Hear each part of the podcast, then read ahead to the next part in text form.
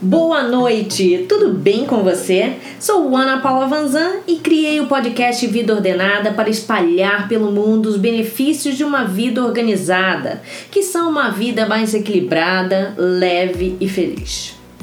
Ultimamente ando pensando bastante sobre a dificuldade de muitas pessoas em organizar o seu tempo e, consequentemente, em fazer um bom uso dele, de forma proveitosa e produtiva. Gostaria de conseguir se dedicar de forma equilibrada a todos os setores da vida? Pessoal, profissional, relacionamentos e qualidade de vida.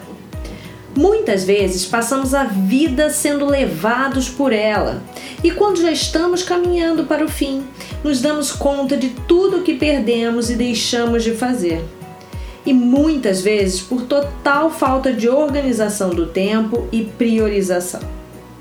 Independente da idade ou do cargo que você ocupa, todos têm dificuldade para administrar o tempo e as suas atividades diárias.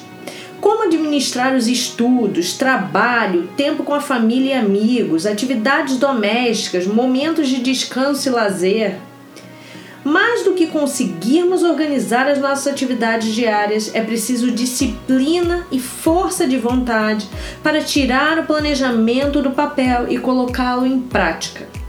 E tem mais: é preciso persistir e manter a organização para dar continuidade a esse planejamento. Pode parecer duro e complexo, mas só dessa forma conseguiremos otimizar o nosso tempo e ser mais produtivos. E o que é ser produtivo?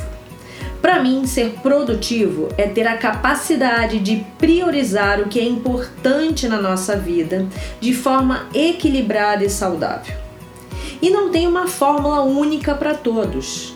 Cada um funciona de uma maneira e irá se adaptar melhor a uma metodologia e ferramentas de organização. Mas de antemão aviso que durante esse processo muitas vezes nos desorganizaremos. Imprevistos sempre acontecem e acabam bagunçando o nosso planejamento. Agora vem a boa notícia. Uma vez estabelecida uma organização e planejamento no seu mindset, dificilmente ele será perdido, pois você já terá o caminho para chegar até ele. Mas para isso precisamos conhecer a nossa rotina e a forma que estamos gastando o nosso tempo. Esse será o primeiro passo para iniciar a organização do seu tempo e da sua rotina. Durante uma semana, anote todas as atividades que você faz em cada dia da semana e o tempo que você gasta para realizá-las. Quando falo todas, estou falando literalmente.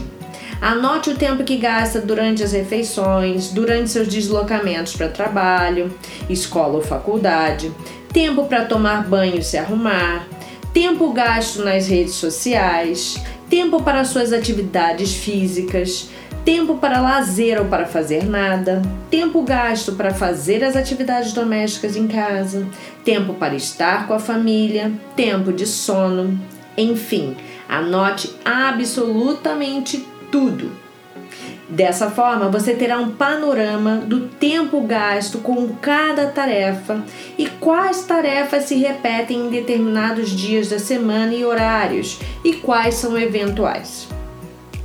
Anote seus horários em cada dia da semana de forma bem detalhada, desde a hora que acordar até a hora de dormir. Além disso, aproveite para identificar as tarefas que são essenciais para você aquelas que você não pode deixar de fazer e nem delegar para ninguém. Identifique também as tarefas que você faz hoje e que poderiam ser delegadas. E aproveite para identificar aquelas atividades que definitivamente você poderia reduzir ou cortar da sua rotina. Para te ajudar nessa visualização, marque com verde as tarefas essenciais com amarelo as tarefas que podem ser delegadas e com vermelho aquelas que poderiam ser eliminadas. É isso, pessoal. Esta será a sua primeira tarefa para iniciarmos a organização do seu tempo e da sua rotina, de forma otimizada e produtiva. Até a próxima quarta-feira, anote todas as suas atividades e o tempo que você gasta com cada uma delas. Além disso, marque o grau de prioridade de cada uma delas da forma e com as cores que orientei. Na semana que vem, darei o próximo passo rumo a uma rotina otimizada, equilibrada e produtiva.